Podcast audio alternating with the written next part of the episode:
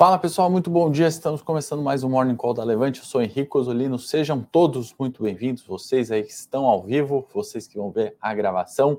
Hoje, né, segunda-feira, começando o mês de agosto, vamos recapitular um pouquinho do que foi julho, falar um pouquinho semana importante, né? Copom na quarta-feira, payroll na sexta-feira.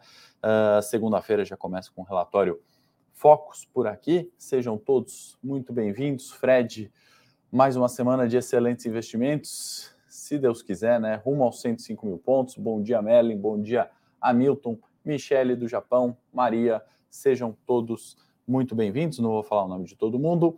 Vamos começar aqui passando, obviamente, os mercados e a gente já entra na pauta do dia, né? A gente está falando de recuperações nas bolsas, né, pelo mundo, year to date, a última coluna que a gente está vendo já Uh, S&P, Dow Jones e Nasdaq recuperando as perdas do ano, né, fechamentos positivos acima de 1%, Dow Jones na casa de 1%, né, na última sexta-feira, Eurostox no terreno positivo, altas de 0,5%, bolsas na Europa de forma geral no terreno positivo e fechamentos na Ásia também uh, positivos, né, índice Nikkei no Japão 0,69 de alta, uh, Xangai também fechando em queda, apesar de dados de PMI uh, virem ali, né, indicando contração, né? O PMI de manufatura veio abaixo de 50, como a gente já sabe aqui, um indicador que uh, vai de uh, acima de 50, né, indicando expansão, abaixo de 50, indicando contração. E é isso que a gente vai começar a eh, colocar também na tela os gráficos da Bloomberg aqui. Então vamos começar com o PMI, que certamente vai trazer, né, ou trouxe uma certa cautela nos mercados asiáticos, né? Poderiam ter tido altas maiores e aqui a gente vê as três linhas, né? A linha branca como sendo o PMI de manufatura saiu ontem, né? Na China, é, reflexo ainda hoje nos mercados pelo mundo, né? 49 o PMI de manufatura. A linha amarela é o PMI Composite, também acima de 50, né? Algo que então reforça esse cenário de retomada a hora que a gente olha o composto. Né? No de manufatura, sim, é, um pouco mais de preocupação. Trago ainda, né, para começar agosto, não é porque Bolsa Brasileira ou as bolsas né, recuperaram ali no final de julho, né, que a gente está falando de problemas é, sendo encerrados, né, que o gás europeu, né, em comparação com o petróleo, linha amarela, petróleo uh, Brent a 102, gás, né, negociando a três vezes mais caro do que o petróleo. Né? Então esse problema permanece, né? Os mercados precificaram isso já em parte, né? Mas não é um problema que está resolvido, né? Então aquelas pautas ESG, né, com um preço três vezes mais caro, né, pensando em inflação, pensando em retomada econômica, é difícil acreditar, né, a utilização do gás de uma forma muito mais contínua do que a do petróleo. Tá? Um outro gráfico que eu achei interessante trazer para hoje, né, que no mês de julho, né, a, se a gente comparar né, ações chinesas com o S&P, a gente teve uma performance baixíssima né, da China frente Estados Unidos, levando ali a, a níveis de 2016, 2015, né, isso de certa forma né, é negativa para Brasil, né, uma vez que é, dependemos ali, muitas das nossas exportadoras dependem de China, né? Então isso indica ali uma certa cautela, obviamente, esse embate Estados Unidos e China, né? Inclusive com reuniões de Joe Biden, Xi Jinping vão tomar, né, o, a pauta ali do segundo semestre, acredito eu, né? Existem é, tratativas, né, do Biden em liberar, é, ou melhor, reverter tarifas que foram impostas na era Trump, certamente isso é bastante importante para a retomada econômica, a gente vai ficar de olho. E mais um gráfico aqui, né? Condições financeiras, né? O índice da Bloomberg, esse BFCI US, né? É a linha branca, né? Mostrando que condições financeiras melhoraram, né? E S&P também acaba melhorando na mesma toada, né? A gente está falando aqui de é, forte correlação, né? Toda vez que a gente vê condições financeiras melhorando, né, um cenário aqui de alta, né, ou melhor, se afrouxando, a gente vê S&P subindo, né, e do contrário, como foi de dezembro até então, uh, as condições financeiras apertando, né, segundo esse índice da Bloomberg, e aí a gente teve uh, o S&P também caindo, né, então vale a gente ficar atento nesse indicador, achei que valesse o comentário aqui rapidamente, aqui é um gráfico uh, histórico, né? A hora se a gente quiser olhar esse indicador, né? Olha as condições financeiras uh, afrouxando, né? Bastante na pandemia e aí, uh, obviamente, nem isso fez com que o S&P se mantesse, obviamente, nesse cenário de estresse. E no cenário local, né? Eu já trago aqui os calendários de balanço, né? Tem bastante resultado para sair essa semana, né? Acho que são mais de 40 e resultados, né? Boa parte, é, grande número de ações saindo com resultados. Hoje, dois, né? É, na verdade, só Raia Drogazil e a gente tem ali Blau Farmacêutica, Pague Menos e Tim Movida na terça. Na quarta-feira a gente comenta aqui, tem muito mais é, resultado, né? Earnings call saindo ali, então bastante empresas do nosso Ibovespa divulgando e fazendo seus comentários. Né? Acho que isso é um ponto que encerrou o mês de julho né, de uma forma é, bastante positiva. Acho que a expectativa era bem negativa né, quanto a balanços nos Estados Unidos. Lembrando que o SP, 50% do market cap do SP foi divulgado na última semana de julho. Né? Isso acho que traz um certo arrefecimento de preocupações. Né? Quando a gente está falando de corporações ali, né? Netflix e Google, que se não vieram aquelas maravilhas de balanço, também não foram tão ruim quanto esperados, né? Um, Facebook já não, né? Tech é, de fato desapontou, chegou a cair bastante, né? O Walmart, né? Comentando aqui por cima, chegou a cair bastante.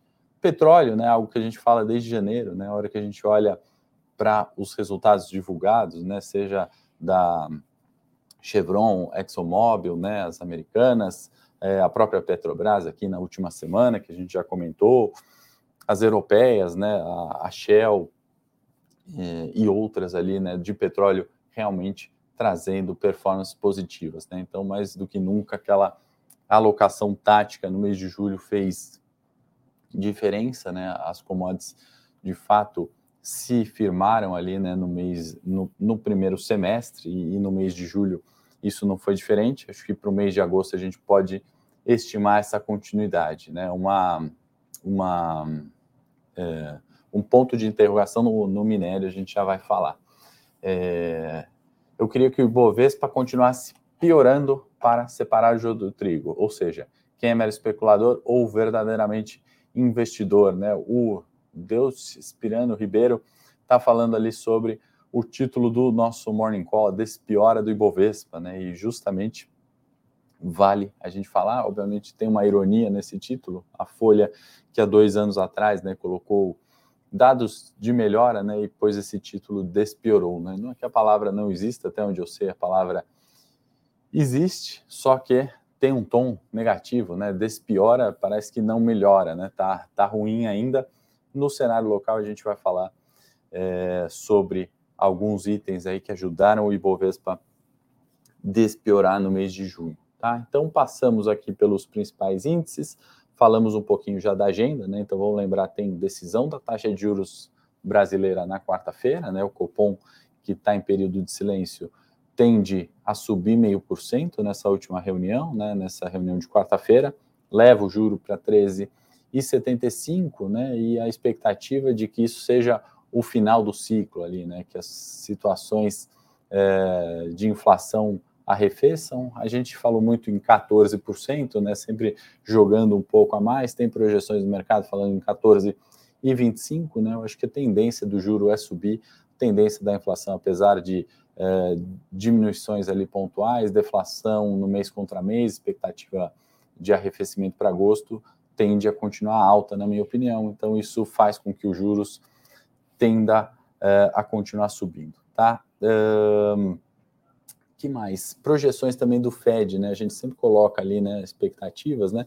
72 né, da, daquele. Eu vou trazer na quarta-feira e mais para frente eu vou voltar com esses gráficos, porque eles mudam né, constantemente, mas também uma expectativa ali na redução de altas né, do Banco Central americano, obviamente chegando mais próximo dos 3,5% dos juros ali. Né? Então vamos tentar entender se isso é de fato é, fim de ciclo. Né? A gente tem um semestre para observar é, os finais de ciclo da subida de juros. Vou aproveitar se a produção me ajudar, né? A gente falou de petróleo, né? Petróleo que tende a continuar em alta. A gente tem um relatório gratuito aí para vocês, Gol Azul e CVC, né? Vamos falar um pouquinho de companhias aéreas e de é, turismo, né? Um, um, setor que foi extremamente impactado, seja pela alta do petróleo, seja pela incerteza é, de retomada econômica em virtude da pandemia e cenário de alta de inflação, né? Certamente afetam aí essas empresas. Petróleo hoje arrefecendo, né? 2,10% de queda. O WTI volta para os 96, né? O Brent também caindo 1,60 na casa dos 102 eh, dólares o barril. Então, tá aí o relatório que a produção colocou, tá na descrição do vídeo também. É só você baixar de forma gratuita, deixa ali o seu e-mail a gente envia esse relatório de forma gratuita para você. Se você está pensando em investir ou já investe nessas companhias, vale a pena ler nosso relatório gratuito. Bom, China a gente já passou, PMI abaixo de 50, né? Certamente isso reflete, traz um tom ali até de certa cautela hoje no, no mercado mundial, né? De bolsas pelo mundo.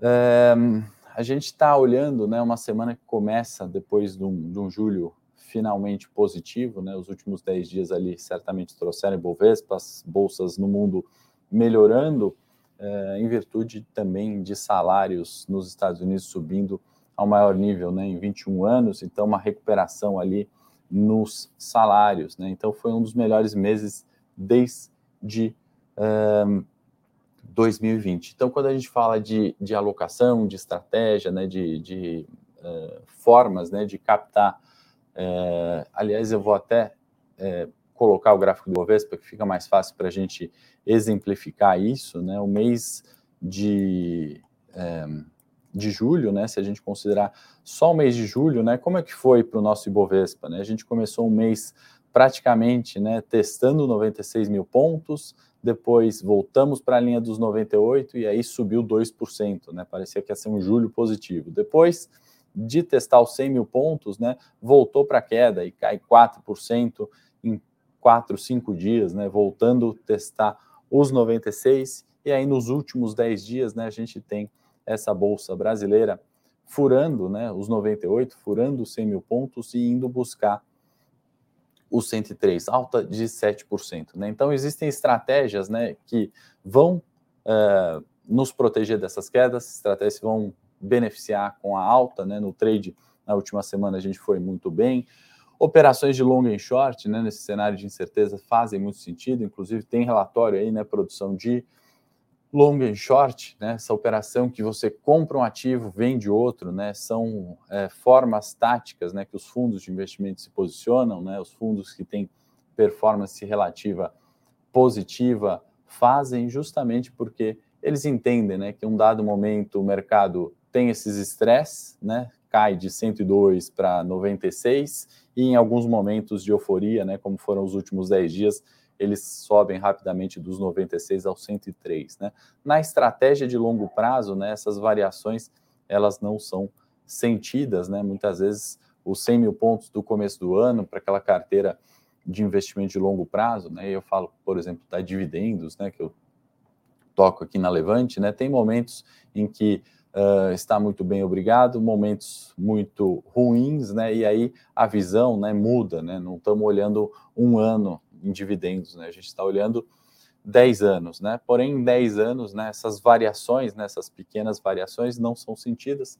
A estratégia longa e short é uma que sente isso, né? Então, quem não conhece, tem um relatório gratuito aí, também um, um, um vídeo ali explicando sobre o que é o long and short, né? Comprar um ativo e vender um ativo. Porque nessa alta né, do Ibovespa dos últimos 10 dias, né, a gente teve ativos que subiram muito, e ativos que também caíram, né? Então não é só flores no Ibovespa, né? Apesar da alta no final de julho, né? Esses últimos 10 dias que trouxeram bolsa positiva. Aproveitando a análise técnica, aqui a gente tem que entender se os 103 não são falsos rompimentos, né? Como foram o rompimento dos 98, né? E aí a gente vai entender se isso aqui é uma bolsa vindo buscar o 107 novamente, né? Quem acompanhou esse essa linha, né, que definiu aqui Bovespa ao longo do ano, né?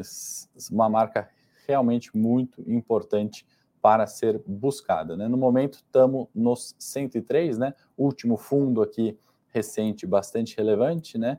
E praticamente, né, o início do ano ali 100 mil pontos, né? Então 100, 102 mil pontos são pontos importantes de resistência, né? Inclusive tem essa figura gráfica aqui, né? Uma espécie de shooting star, estrela cadente, indicaria né, uma correção até os 100 mil pontos. Né? Então a gente tem que trabalhar com 100 mil pontos, a linha superior dessa consolidação, como sendo o nosso suporte aqui. Isso é análise técnica né, na, na prática. Henrico, se o IPCA vier em torno de 5 a 6, o Banco Central vai continuar a manter a Selic acima de 10%? Muito boa pergunta, Rui. Lembrando, né, a gente está ou melhor, política monetária busca né, a inflação dentro é, da meta. Né? A partir do momento em que a inflação começa a arrefecer e chegar na meta, né, a decisão do Banco Central em subir ou não juros, aí cabe a decisão né, de estímulo ou não da economia. Né? Se ele quiser que a, inflação volte a acelerar, obviamente é redução de juros. Né? Mas, ao meu ver, né, não tem como essa inflação vir a 5, 6 esse ano, né? E jogando a meta para 23, né? Eu estimaria que a gente muito provavelmente, né, também não alcance a meta de inflação. Com isso, estimo sim que Selic fica acima de 10 por um tempo, uh, por um prazo maior, tá, Rui? Obviamente, essas questões a gente tem que sempre ir monitorando, né, dia a dia, olhando os cenários, mas acho que é um cenário pouquíssimo provável IPCA em 5 no curto prazo e juros abaixo ou na casa dos 10, tá bom? No curto prazo. Vindo uh, especificamente agora para a pauta Brasil, né? Segunda-feira é sempre mais cheio aqui, né? De, de temas e tópicos para a gente falar. A gente também vem de uma semana de julho, né? E fazer essa abertura de agosto, refletindo um pouquinho né, das pautas do dia, mas o que foi importante em julho e, e continua em agosto. Né? A PNAD, né, que mede desemprego aqui no Brasil, também despiorou, né, veio uma taxa menor de sete anos, ou seja, levou para 9,3% o desemprego, um cenário positivo, né, copo meio cheio, a gente olhando é, sobre é, desemprego, inflação e juros, né, que certamente numa análise top-down é muito mais interessante a gente olhar isso, escolher as ações, né, do que propriamente ficar discutindo apenas né, o micro daquela empresa. Né? Aquela empresa está inserida num cenário uh, é, local, né, um cenário de juros, de inflação, de emprego, que é muito mais importante do que exclusivamente o resultado divulgado. Né? É, já falamos de Bovespa, né, dessa oscilação, né, subiu o mês de julho 2% no comecinho, caiu 3%, depois voltou é, a subir 7%, né, então assim, temos esse cenário de volatilidade, vai continuar, né, é, é histórico no Bovespa, agora a gente vai olhar para a eleição, acho que cada vez mais à tona, a hora que sair de, dos bastidores, né, a discussão política e vier ali, né, com embates, discussões políticas, pesquisas aquecendo, isso tende a continuar. Inclusive, vamos mostrar né, uma outra despior aqui, né, apesar do cenário de incerteza, não do dólar em si, né? Dólar sempre bastante volátil, mas saiu do 5.6, veio buscar os 5.200, né? Então já uma melhora aqui quando a gente olha para dólar, né? Vamos esticar essa região de é, resistência agora, né? Um antigo é, ponto dos 5,300 que a gente falou aqui, né, sendo servindo de resistência, né? Tendência ainda de alta para o dólar, né? Ninguém está falando que o dólar vai voltar para os 4,80 rapidamente, tendência ainda de alta no curto prazo, apesar das quedas finalzinho de julho. O que eu queria falar, na verdade, é do juro, né? E estou colocando aqui o juro DI futuro, né, diário, né, e um belo de um arrefecimento também, né, a gente saiu dos 14, veio buscar os 13 e 34, o mercado olhando, né, para essa possibilidade de ser é, realmente fim de ciclo, né, dos juros, da subida de juros ali, Selic se aproximando de 13,75, 14, podendo ser o fim da subida dos juros, né, o que seria bastante interessante. A gente fez um outro relatório, a produção, se quiser colocar juros é, é, e fundo, olhando né, esse cenário de juros caindo, né, fundos imobiliários ou tesouro direto, né, o que, que vale a pena, quais são as diferenças entre os dois, é, as duas classes de ativos, né, lembrando, uma renda variável ainda que tem essa característica pagamento de dividendos, como são os fundos imobiliários, uh, e outra, né, renda fixa, tesouro direto. Uh, vale a pena ler esse relatório que a produção vai compartilhar aí sobre fundo imobiliário e tesouro direto. Tá? Expectativa de mercado empresa para eleição, Ney, eu acho que os riscos estão conhecidos, né? os candidatos estão conhecidos, né? o que tudo indica, não teremos terceira via, e aí são as pautas ali, né? são, são as pautas conhecidas. Né? Então, é, historicamente a gente está vendo uma volatilidade que ainda não aumentou em virtude da eleição, mas certamente vai chacoalhar os mercados, vai trazer né, esses vieses que a gente viu em julho, viu em janeiro, né, viu em março, a gente pode ver agora em agosto e vamos ver muito ainda em bolsa, né? Então a gente é, mais do que a expectativa ali, né, da, das empresas ou do mercado, a gente tem que tomar as decisões, né? Que a gente acho que faz de forma muito boa aqui na Levante nas carteiras de longo prazo, né? Sempre a minha de longo prazo fala de dividendos, mas as outras, né? A gente tem posições, empresas ali que certamente vão performar e vão sobreviver no longo prazo, né? Vão ter lucro e vão distribuir dividendos, né? No curto prazo a gente tem feito essas alocações táticas muito boas, né? Nos expusemos a risco na última semana e tivemos resultados bastante positivos ali no trade, né, falando da carteira do trade dos cinco dias, em opções a gente tem operado a volatilidade com puts, com calls, independente uh, do cenário, né? Então, assim, é, nenhuma medida ali, nenhuma empresa reflete já a eleição. Né? As empresas estão muito olhando para o micro ali, né? A gente pode falar que Petrobras distribuiu dividendos em virtude ali do call do governo, sim, né? Mas acho que mais do que se isso é verdade ou não, é o que a gente fez com Petrobras. A gente estava alocado, não estávamos, né? a gente se posicionou para o longo prazo, nos beneficiamos dessa volatilidade no curto prazo. Acho que é muito mais interessante e é onde que a gente sabe fazer, né? Isso que a gente sabe fazer aqui na Levante é alocação, recomendação e nos posicionar reduzindo o risco, né? É isso que a gente tem que sempre uh, olhar. Para concluir nosso morning de hoje, aliás, tem sorteio do Lucro FC aqui, nosso parceiro Ricardo Natali, né? Todos temos sonhos e objetivos de vida. Se você quiser ganhar esse livro, quando a gente acabar o Morning Call aqui, deixa no comentário uh, o que você está achando do Bovespa, o que você está achando do Morning Call. Se inscreve no canal e curta esse vídeo, né? Inscreva no canal da Levante, curtir esse vídeo, deixou o comentário, eu trago os ganhadores. Aliás, produção, compartilha aí na tela já, enquanto estou falando aqui sobre o livro e a conclusão, os últimos ganhadores, o Fábio, que está agradecendo aqui as informações da Levante, uh, e perguntando né, também sobre eleições, se vai bater os 120. O Diego, muito gentil, elogiando aí, falando que é o nosso melhor morning call, elogiando eu aí como analista técnico. Obrigado, Diego. Tem mais um ganhador aí, produção, a Juliana, Parabéns por mais um morning, norteando nossas manhãs. Então, pessoal, manda ali no henrique.czz, meu Instagram, ou nas redes da Levante o seu endereço. Obviamente, se mandar no meu Instagram, manda por mensagem privada, né, para ninguém ver. A gente vai enviar o livro para você. E se você não participou, né, do sorteio, o último sorteio foram três livros, esse vai ser um só. Mas comenta aí no morning o que você está achando do Ibovespa. A Juliana aí ganhou manda ali no Instagram ou aqui via e-mail de atendimento da Levante, Juliana e os demais. Vou deixar aqui meu Instagram, henrico.czz. E para a gente concluir o Morning Call, vamos falar de é, estrangeiro na Bolsa. Né? No último dia 55 milhões saída né, de gringo da Bolsa, isso é pouquíssimo, né? Estamos falando de D-2, são os últimos dados divulgados pela B3.